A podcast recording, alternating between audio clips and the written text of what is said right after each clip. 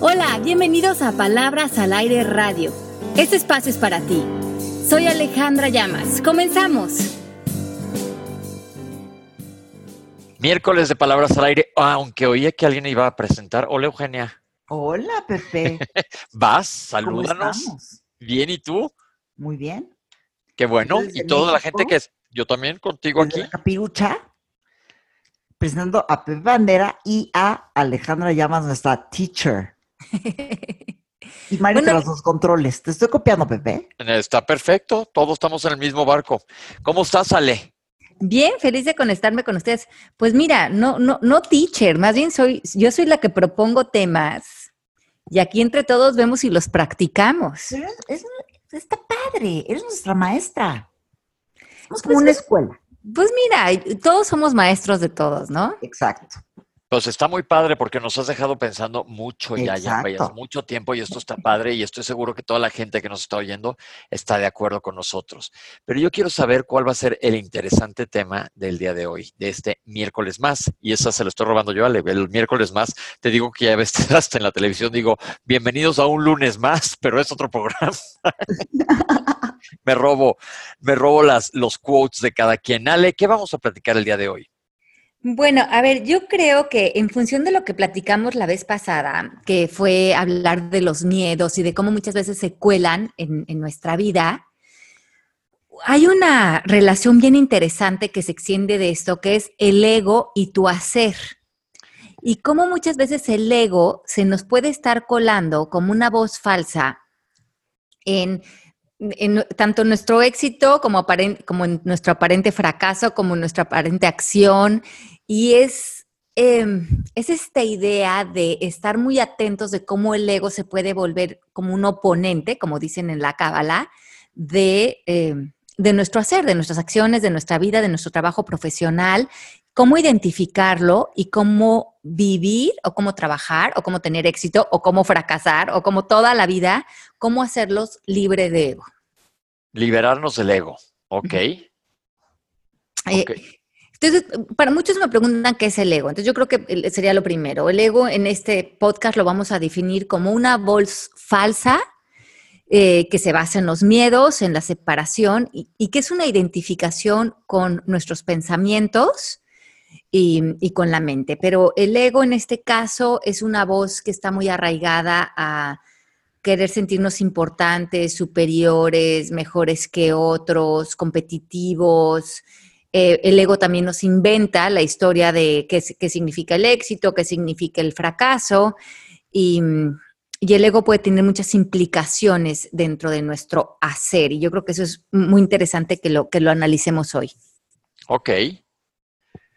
El ego, el ego está presente todo el tiempo. ¿Qué opinas, Eugenia? Que sí, así es. Yo también creo que está ahí todo el tiempo y nada más hay que... Siempre está persiguiendo, siempre. Sí. Para bien o para mal. Y es como, ¿se acuerdan las caricaturas que había un diablito bueno en un hombro y un angelito en el otro? Me había una que me encantaba, creo, no me acuerdo si era el pato Lucas o el pato Donald. Pero el ego, pues está pegado a nosotros. Eh, porque muchas veces tratamos de separarlo, pero hay que ver que es parte nuestra, nada más hay que saber cómo llevarlo, no dejar que él mande como Ale. Ok, sí, exacto. Entonces, ver que como que el ego, como va a ser esta conversación paralela, que puede ser muy... Eh, que puede estar muy lista para brincar. Cuando fracasamos, claro, para hundirnos más en nuestra idea de fracaso, no hiciste las cosas bien, hay algo malo contigo, tú no eres suficiente, no vas a poder, ¿cómo te atreviste? Y entonces esa conversación empezarnos a sembrar una depresión o una parálisis. Eh, y, e inclusive yo los invitaría a que cuestionen qué significa realmente fracasar, porque para que tú a un hecho también le pongas el título de fracaso, eso necesita tu interpretación. Entonces ya el fracaso en sí es cuestionable. Pero bueno, si te vas a comprar el cuento de un fracaso, el ego se puede meter por ahí y colarse contigo. Ok.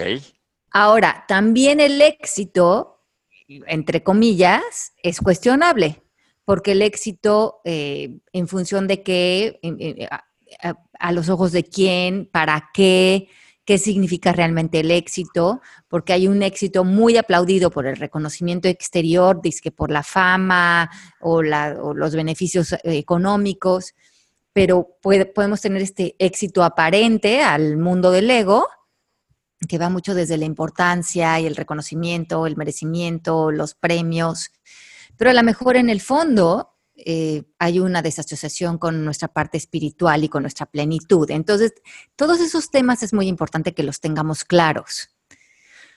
Si no tenemos esto claro, el ego nos va a alejar primeramente de crear relaciones íntimas y amorosas, que esa es como de las prioridades que debemos lograr como seres humanos, ya sea que estemos en un tema profesional o personal o de familia. Todas las personas con las que nos encontramos en la vida son nuestros hermanos y de todos eh, ellos aprendemos y se vuelven nuestros maestros y conquistar, eh, el, amarlos a ellos es conquistar amarnos a nosotros mismos. Entonces ya empezar a dividir a personas entre, esta es una persona de tipo profesional, esta es una persona con la que voy a competir, esta es una persona que voy a atacar, a odiar o a demandar o a... Y es empezar a crear estos roles donde perdemos la intimidad y perdemos el amor y perdemos la habilidad de tener capacidades eh, pues de sabiduría y de bienestar a un nivel más profundo para nosotros. Y ahí es una parte muy importante en la que se puede colar el ego, donde... Eh, porque calificamos a las personas como, esta es la gente profesional, esta es la gente familiar, y en esas divisiones, en algunas de ellas nos permitimos criticar, odiar o rechazar, y, y ahí el ego se nos, ya se nos coló.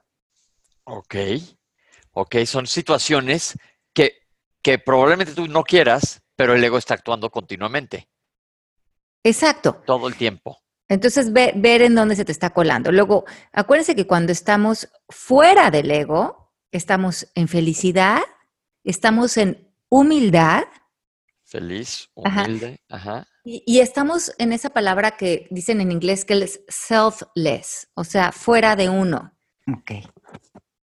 Ah, eso me gustó. Fuera de uno, ok. Entonces, muchas veces el ego va, mm, bueno, va a aparecer en nosotros cuando estamos aspirando a lograr algo, mucho cuando tenemos éxito y mucho cuando aparentemente fracasamos. Porque a veces mm, muchos de nosotros estamos aspirando a cierto éxito en el plano material. Ajá. Pero el éxito te hace caer rápidamente si no estás muy vivo, muy vivo ante esto, te hace sentir especial, el ego, te hace sentir importante, eh, te hace sentir superior o mejor que otros, te hace sentir que mereces más que otros, te pone como en esta, como en este pedestal, pero el ego te, eh, empieza a hacer esta trampa.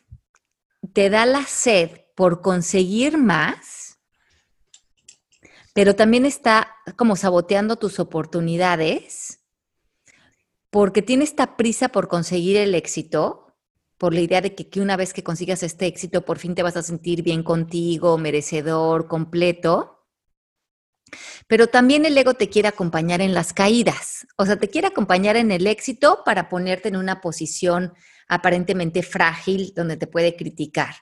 Pero también, como no todo permanece siempre igual, si algo eh, cae o ya no se da o no se logra, ahí también va a estar el ego para regañarte, para criticarte. para sanar esto necesitamos despegar nuestra identidad de nuestros logros y habilidades. Mm. Bien difícil esta cultura, ¿no? Y está interesante sobre todo cuando lo ves como en forma aspiracional, eh, caes en ambición. Claro, y ahí está el ego otra vez, porque te está llevando al futuro, como hablábamos la semana pasada. Ok. Yo tengo una pregunta. ¿El ego nunca tiene algo positivo? Bueno, acuérdate que, acuérdate, aquí yo creo que salimos de la, de la idea de que es positivo o negativo. Nada más velo como que es falso o es verdadero. Cuando es falso es que es una ilusión de tus pensamientos y cuando es verdad es que está alineado al amor. A ver, aguántenme un segundo. Yo creo que es importante entonces que, primero entonces analicemos a nuestro ego. ¿Es falso? ¿Me está llevando por donde debe ser? ¿O el verdadero? Pero aquí podemos caer en confusión porque yo Eu, ¿qué opinas? ¿No lo verías como que esa ambición y eso querer ser mejor sería como positivo? Por eso lo preguntaba, porque tal vez el ego no positivo, no sé cómo decirlo, pero tal vez el ego tal vez te lleva a hacer cosas positivas. Ajá. Ese ego. Pero eh, entonces ya lo harías como una extensión de tu llamado o de tu propósito o del amor o de tu espíritu. Entonces tu, espíritu eh, se, está de la mano de tu corazón y de la mano de tus talentos y de la mano de dar, de servir, de la generosidad, de la conexión con otros, de expresarte. Cuando estás actuando desde esa expresión, desde esa generosidad, estás actuando desde además desde la conexión con el universo. Y lo estás haciendo porque es, eh, porque eres un creador por naturaleza. Pero cuando lo estás haciendo desde el ego, estás pensando en que quieres obtener algo para ganar algo. O sea, quiero obtener este éxito para ganar mi reconocimiento, mi aceptación. Entonces ya estoy partiendo desde un contexto de, de, carencia, porque no lo estoy haciendo como una extensión del amor, sino lo estoy haciendo como aparentemente tengo, necesito algo de allá afuera como para rellenar un vacío que tengo aquí adentro.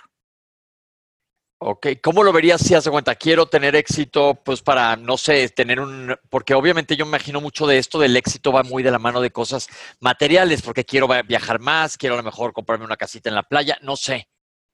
Sí, entonces ahí, si lo estás haciendo en extensión de tu vida, de tu espíritu, de tu amor, de, es, bueno, sensacional pero entonces no hay una conversación adentro de ti, eh, ni saboteándote, ni criticándote, ni nada es mejor, ni nada es peor. Estás en el presente y estás tomando acciones. Entonces decimos que una persona que actúa fuera del ego, que tiene grandes alcances, piensa en grande, pero da pequeños pasos. Sabes que tus pasos están en humildad, que están dando, dando todos estos pequeños pasos que te están acercando a estos objetivos que tienes, pero si los consigues ahorita o no los consigues, no hay mayor conversación. Ok. Entonces, eh, lo que hacemos mucho también es que las personas que están quieren tener muchos sus logros desde el ego, por ejemplo, ahora usan a lo mejor mucho las redes sociales. Entonces hay como mucha, mucha, mucho posteo como de aparente grandeza, ¿no? 100%. Cuando en el fondo reconocemos que el verdadero, eh, lo, que realmente, las verdaderas conquistas que conquistamos a través de los pasos que damos son desde la humildad. Y la humildad sabe que todo lo que vamos conquistando requiere disciplina, requiere orden, requiere eh, hábitos y no hacer estas ideas como muy grandes de, de tener éxito, porque estamos viendo que en realidad no estamos haciendo las cosas eh, por, por, llenar nuestro corazón de, semillas y de, y de experiencias que están dándonos amor, sino que lo estamos haciendo por buscar el reconocimiento y el aplauso exterior, que ahí otra vez ya se colaría el ego. Ok. Instagram es. volvemos a Instagram, es, la red del ego. Ajá, exacto. Entonces, hay, hay lo, lo, que pregunta, a lo mejor si tienes tu red social analiza tus fotografías y pregúntate cuál es tu propósito, o sea, cuál es el llamado de tu espíritu, de tu corazón, cuál es lo que viene en la generosidad de tu espíritu, qué harías por otros y por ti como una manera natural de hacer. Y, aquí hay una, una, una distinción muy importante. Hacer un trabajo importante contrarresta tratar de ser importante darle el valor al trabajo, no a mi participación en él. Exacto. Este trabajo que hago yo siento que es importante y primeramente creo que es importante para mí, porque por ejemplo, en mi trabajo en particular, para mí es muy importante mi trabajo porque a mí me ha dado mucha luz, mucha paz, mucha salud.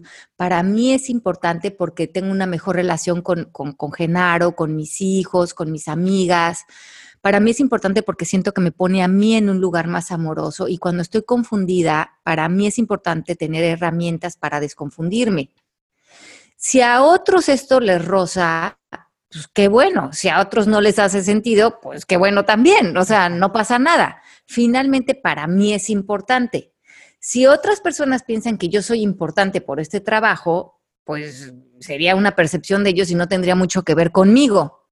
Entonces yo ya estaría en el ámbito de otros tratando de hacer algo fuera de mi llamado y fuera de mi propósito, que siento que para mí mi llamado es la salud, la sanación. Ok. Ok, entonces, ok, sí, regresa a tu propósito para analizar esto. Y, ve que las personas de afuera, pues están ahí también respondiendo a sus propios llamados, ya sea de su espíritu o eh, muy empujados por el ego. Pero tú puedes pensar, pensar que tú puedes estar bien con o sin eso. O eso que tú estás haciendo, de, tú de todas maneras lo harías, porque es lo que es natural para tu corazón. Ok, ¿cómo ves, Eu? Pues me gusta, me gusta mucho. Estoy pensando, no, estoy pensando en eso, de que realmente, como me decías tú hace poco, Ale, este, que hay que poner intención a las cosas, ¿no? Sí. Y cuando tienes la intención clara, realmente ya el trabajo viene de otro lado, desde ese lugar. Exacto, porque, por ejemplo, si tú dices, ¿no, Eugenia? en, The Beauty Effect. Yo quiero que las personas eh, tengan una mejor relación con ellas mismas, se amen, se quieran, se acerquen a ellas, se mimen, se consientan, se aprecien, se den tiempo. Entonces, The Beauty Effect puede tener esa intención. Pero cuando tú te mueves a la intención de quiero que otras personas me admiren, me, me adulen, me, vean bella, pues entonces ya se movió la intención de tus redes sociales o de tu, de tu participación al mundo, pues necesariamente hay mucha inseguridad, muchos miedos, ahora tu imagen es lo más importante, está en reputación de otros y eso pues necesariamente está moviendo al ego. Ok. ¿No? Entonces, cualquier persona que está obsesionada con, su imagen, con su peso, con, con, los comentarios de otras personas, pues eh, estamos, nos hemos movido eh, de, nuestro ego al hacer, ¿no? Y es algo bien, frágil vivir de eso. Porque todo cambia, ¿estás de acuerdo? Claro. Si ves la imagen, por ejemplo, pues que viene a envejecer. O sea, como que no te das chance de realmente, este, no es una constante, así decirlo, porque siempre está cambiando. Entonces, si, si estás conectada con la imagen, con que tal vez el dinero es lo que te da identidad, que cuando se aparezca el dinero entonces ya no eres nada. Que eso es una cosa común aquí en México. ¿No? Pues eso es bien importante. Exacto. Entonces, vean qué interesante. Eh, para, para, checar, porque a todos se nos puede colar el ego en el hacer, estamos, como ustedes bien dicen, muy metido en nuestra cultura, debemos de mantenernos en tres posiciones siempre en nuestro trabajo. Como estudiantes, porque mantiene tu ego en check saber que no sabemos todo. Humildad, ajá. Como también abiertos a enseñar, porque la, enseñanza te mantiene activo y te mantiene eh, paciente y te mantiene eh, en una situación también como de humildad. Ajá. Que tengas también alguien con quien haces equipo. Tener gente igual a ti. O sea, gente que sabes que te está retroalimentando, que te está dando feedback, que está y que te está también eh, empujando a abrirte a cosas nuevas. Ok. Eso lo hemos comentado anteriormente, que te rodees de gente que te sume, no que te resten. Ajá, porque muchas veces cuando estamos en nuestro ego, o lo que queremos es, mm, tener a gente a la, eh, que evidentemente a lo mejor tienen menos información que nosotros para nosotros sentirnos superiores y como poder como más bien humillar y sentirnos importantes. O a veces nos rodeamos de personas que todos nos dicen que sí, nos quieren complacer. Claro. Y a veces nos rodeamos de personas eh, que ya no nos retan, que ya no nos retan a seguir aprendiendo. Sí. Tú, me decías, decías, en otro programa que cinco personas son las que te... me dijiste, Ale. Sí, que las, con las cinco personas con las que acabas más, eh, pasando más tiempo, te acabas obviamente pareciendo más a ellas. Son las que más influencias se mimetizan en ti. Entonces, sería, es interesante que cuando se van a arrancar a hacer un proyecto, piensen que casi todo lo que sabemos no es correcto, que estemos dispuestos a cuestionar nuestros pensamientos en todos sentidos que nadie es tan bueno como piensa creer, pero que tampoco nadie es tan malo como piensa. que todos somos neutrales, que todos somos potencial puro. Okay. Y que lo que realmente va a hacer una diferencia en conquistar nuestros objetivos es nuestra actitud. Okay. ¿Cuántos de ustedes no conocen a alguien que trabaja con ustedes o que esté en su equipo que tiene una super actitud? Una actitud de aprendizaje, de cooperación, de apertura.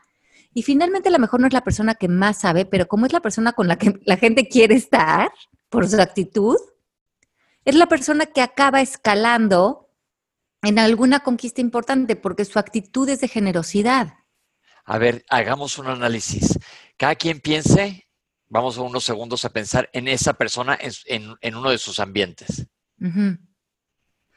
En todas las familias hay uno que es el más simpático, el más agradable, se lleva bien con todos. En la escuela siempre hay uno que es buena onda, eh, que llama la atención de los demás. Probablemente no sé qué es el más listo, como dice Ale, pero esta persona, estas personas tienden a atraer más personas. Exacto, porque son personas que están en la humildad, trabajan en silencio, están dispuestos a, colaborar, a contribuir. Y entonces son las personas que al final acaban aprendiendo más, acaban teniendo más redes de conexión, más distinciones.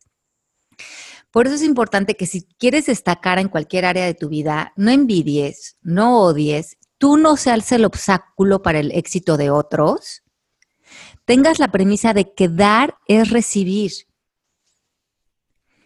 y que el éxito, si empiezas a tener éxito en cualquier cosa que estás haciendo, esto no nuble tu juicio. Porque el éxito puede fácilmente hacerte una visión miope. Sí, se te va la cabeza. Exactamente. Entonces el éxito puede hacerte creer que las reglas ya no aplican para ti, eh, te puede salir de integridad y valores, tu historia de éxito puede empezar a ser como una trampa fácil para ti, en donde caes en el ego, y puede llevarte a abandonar tu llamado. Por ejemplo, a lo mejor te empieza a ir bien económicamente. Entonces empiezas a comprar una cantidad de cosas que no necesitas, empiezas a a, lo mejor tener actividades que te distraen o sociales o lo que sea, y en un momento dado dices, pero yo en qué momento estoy ya metida en todo esto si esto ya ni siquiera e, era mi llamado, ¿no? Ya no me interesa. Ya, no, ya, te pierdes en eso, claro. Ajá, ya estoy distraído en tantas cosas a lo mejor superficiales o sociales o de riñas o de competencia. ¿En qué momento el éxito me llevó a este punto en el que ya ni siquiera estoy en la felicidad o en la humildad, ¿no? Interesante. Entonces, yo creo que es muy importante para regresar a la humildad, darnos cuenta qué nos llevó a tener este éxito. Y muchas veces fue, eh, como decíamos hace un momento, la disciplina, el orden y trabajar con excelencia. Y no trabajar por la aprobación de otros, sino trabajar por la, por la satisfacción personal. Pero hay una trampa también muy grande con el éxito que puede ser la pasión. Que muchos de nosotros nosotros muchos creemos que la pasión, ay, sí, trabaja con la pasión, porque desde la pasión puedes llegar lejos, pero la pasión puede ser esta trampa de eh, no reconocer que muchas veces construir algo lleva estrategia, lleva tiempo, lleva paciencia, lleva pasos específicos, lleva la congregación de un gran equipo. Y muchas personas que salen desde la pasión pueden ser como cerillos. Ok que salen, dan un resultado aparentemente inmediato, aparentemente tuvieron éxito, pero luego todo se desinfla. Y no se dan cuenta que el éxito a largo plazo es esa disciplina, es ese grupo de personas que están construyendo algo juntos, es esa sinergia, es esa madurez, es esa visión, ese propósito, es enfocarnos en pocas cosas, pero hacerlas bien, hacerlas con el corazón feliz, con generosidad, separarnos del control, de la paranoia, de tomarnos todo personal, porque no estamos compitiendo contra nadie, estamos estableciendo una vida que al final tenga para nosotros el regalo espiritual de nuestras acciones. Ok, qué padre. Alejandra. Entonces, cuando te para poder darte cuenta si estás en tu camino, ¿estás teniendo ese regalo espiritual o es todo para afuera? Ese es una buena, un buen cuestionamiento en momentos como que cuando quieres analizar en dónde estás, ¿no? Claro que sí. ¿Qué te está llenando? ¿Qué te está llenando? Y si, y si por ejemplo, si, si te retiraras un año de tu trabajo, ¿cómo te sentirías? Para justamente vivir en ese desapego de que tus logros y tus habilidades eres tu yo o es tu identidad. Ok. ¿Te sentirías en paz? ¿Te sentirías completo? ¿Te sentirías pleno? Entonces párate y actúa, pero actúa como algo natural de la creatividad de tu espíritu. Ok. Ok. Muy padre. Muy padre, porque yo creo que si no te das cuenta, el ego, como dice Eugenia, en ese sentido sí te impulsa hacia algo mejor, hacia algo padre. Pero ¿cuántas veces eso padre es verdaderamente padre? ¿Te está, se está alineando a tu propósito o te está sacando de él? porque te puede convencer, ¿no? Claro, y creo que es, muy honesto para nosotros, y, este es ejercicio que yo, yo he hecho mucho, que me pregunto, ¿para qué? ¿Para qué quiero escribir esto? Pero ah, este libro, por ejemplo, ¿para qué? ¿Para qué? ¿Para qué? Y al principio puedo contestar algo así que suena muy engañoso como para hacer este mundo mejor. Y yo digo, ¿para qué? Si el mundo no me necesita para hacerlo mejor, el mundo ya está en orden, ¿no? ¿Para qué me sirve tener esa creencia? ¿Para ver un mundo disfuncional? Pues no. Entonces, ¿para qué quiero escribir este libro? Bueno, para, eh, para yo aprender. ¿Para qué quieres aprender? Bueno, porque siento que me haría sanar. Es verdad que necesitas sanar. ¿Para qué? Y si te vas yendo para qué, para qué, para qué, para qué, para qué, vas limpiando hasta que llegues a un punto en el que a lo mejor simplemente te contestes para usar este tiempo de una manera que me entretenga. Punto. Y, eso es lo más legítimo que podemos hacer por la razón más sencilla. Porque ya no lo estamos haciendo desde el miedo, ya no lo estamos haciendo desde pensar que estamos enfermos, ya no lo estamos haciendo desde pensar que le estamos haciendo un favor a nadie, ya no lo estamos haciendo por un reconocimiento.